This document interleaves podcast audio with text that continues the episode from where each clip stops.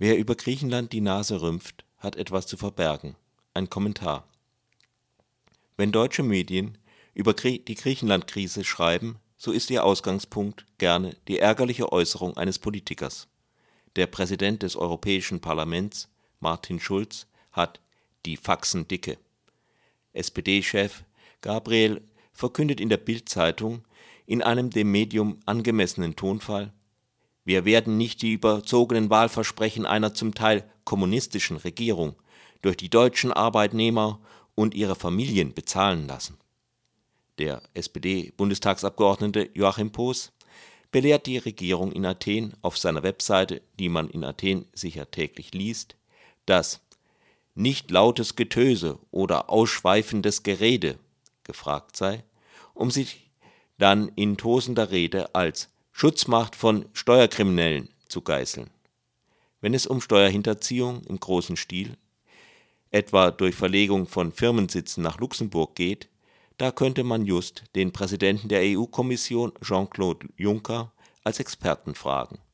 Doch auch der ist, was Griechenland anbelangt, mittlerweile zu zornigen und enttäuschten Auftritten übergegangen. Sieht man die Politiker in ihrer Rolle als Manager von Milliardenbeträgen und Verantwortliche für Entscheidungen, die das Gesicht Europas vielleicht für sehr lange prägen werden, so offenbaren die ganzen zornigen Auftritte vor allem eines: mangelnde Professionalität. Wenn es aber darum geht, ein gewisses Bild zu vermitteln, dann könnten die Äußerungen in Stammtischtonlage für die Beteiligten durchaus Sinn machen. Anscheinend hat sich nun auch bei den Genossen von der SPD die Erkenntnis durchgesetzt, dass die Sache mit Griechenland scheitern könnte eine erkleckliche Summe an Steuergeldern wäre vermutlich verbraten. Außerdem würde wahrscheinlich eine neue Eurokrise heraufziehen, deren Folgen nicht absehbar sind. Indem sie über die griechische Regierung herziehen, betonen die Politiker zugleich ihre eigene Unschuld. Gabriel geht mit seiner Äußerung sogar noch einen Schritt weiter, indem er ein mögliches Scheitern der auch von seiner Partei mitgetragenen Griechenlandpolitik in mutiges Handeln zum Schutz deutscher Familien verkehrt da gehört schon etwas Schuspe dazu und einen braunen Unterton hat es nebenbei dann auch noch. Wer aber war wirklich schuld an der Krise? Oder anders gefragt, wer ist wirklich unschuldig? Einige Schuldige erkennt man sicher daran, dass sie nun mit einer über Griechenland gerümpften Nase herumlaufen. Im Jahr 2001 ist Griechenland der Eurozone beigetreten Zuvor war in den Medien eine Diskussion aufgeflammt, ob Griechenland überhaupt die Kriterien für die Aufnahme in die Eurozone erfüllt. Doch man hatte sich politisch entschieden und die Diskussion wurde mit dem Argument abgewürgt, dass Griechenland ohnehin zu klein sei, um die Eurozone zu gefährden. Der Euro erleichterte die Aufnahme von Schulden, brachte aber darüber hinaus für Griechenland nur geringe ökonomische Vorteile, da Griechenland für Investitionen in Europa aufgrund seines kleinen Marktes und seiner Randlage weiter letzte Wahl war. 2004 warnt dann das Statistikamt Eurostat, die statistischen Daten, welche Griechenland übermittelt, könnten nicht stimmen. Etwas später warnt der griechische, die griechische Alpha Bank, das griechische Rentensystem sei nicht zu finanzieren. Nichts geschieht, weder in Athen noch in Brüssel. Schlafen die Oberwächter Griechenlands in Brüssel, die jetzt so laut tönen? Oder sind wichtige Länder wie Deutschland und Frankreich politisch mit Waffenkäufen bestochen? Griechenland gibt 8% seines Volkseinkommens für Kriegsgerät aus, also relativ viermal so viel wie Deutschland und fast doppelt so viel wie die USA. Begründet wird das mit einem Wettrüsten mit der Türkei, bei dem klar ist, dass Griechenland ohnehin unterlegen bleiben wird. Die europäische Rüstungsindustrie verdient häufig doppelt, nämlich an der Rüstung beider Länder Während aber zum Beispiel in Deutschland wie wild Panzer und U-Boote bestellt werden, versäumt es Griechenland notorisch, Löschflugzeuge anzuschaffen, um die Waldbrände zu bekämpfen, die sich an Athen heranfressen. Dass Griechenland über seine Verhältnisse lebt, ist offensichtlich. Das sichert ein paar Familien die Macht.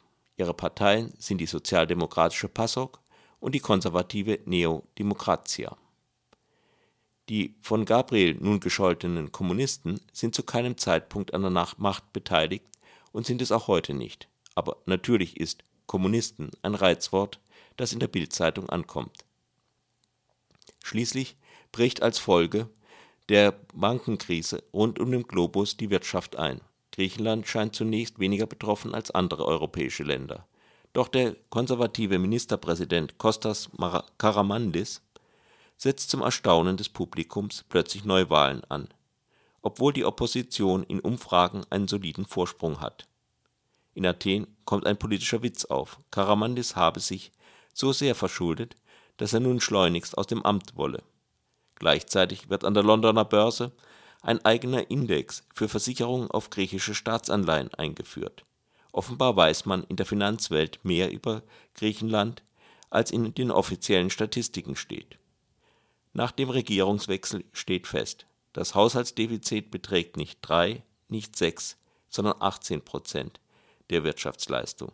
Griechenland kann einen Staatsbankrott aus eigener Kraft nicht mehr abwenden. Kurz darauf kommt auch heraus, dass die Großbanken Goldman Sachs und JP Morgan den griechischen Regierungen über zehn Jahre bei der Verschleierung der Schulden geholfen haben.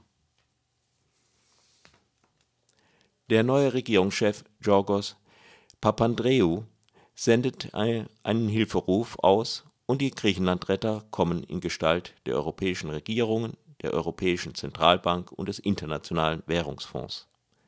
Die Retter kamen nicht nur aus uneigennützigen Motiven.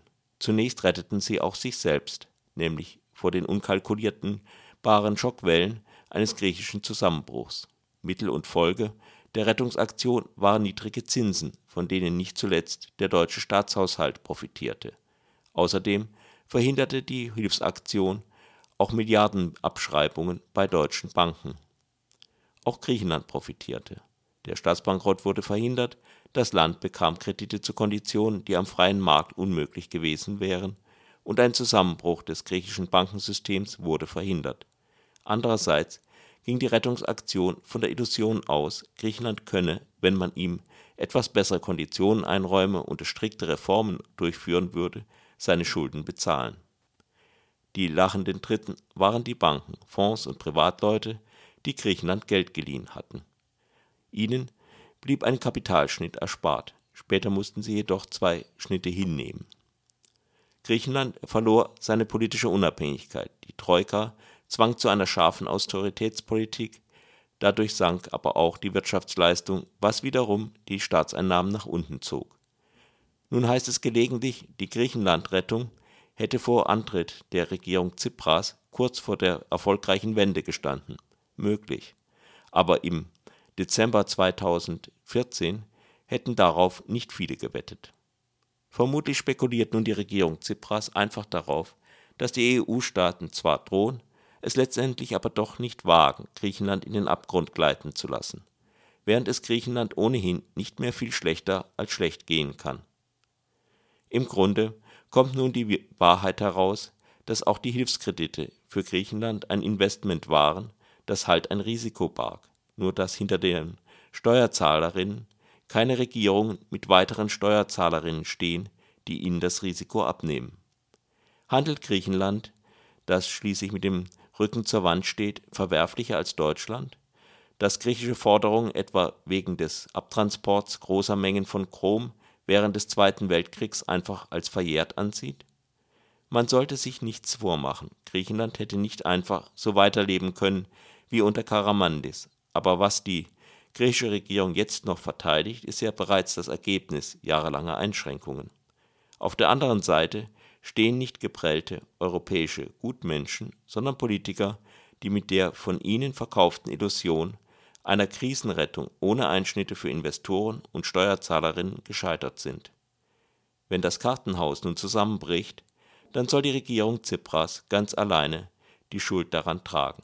Damit es das Volk auch glaubt, wird die Athener Regierung, wenn nicht gleich das ganze Land, schon mal ordentlich dämonisiert. Der Kommentar ist die persönliche Meinung des Autors, Jan, nicht die Meinung der Redaktion.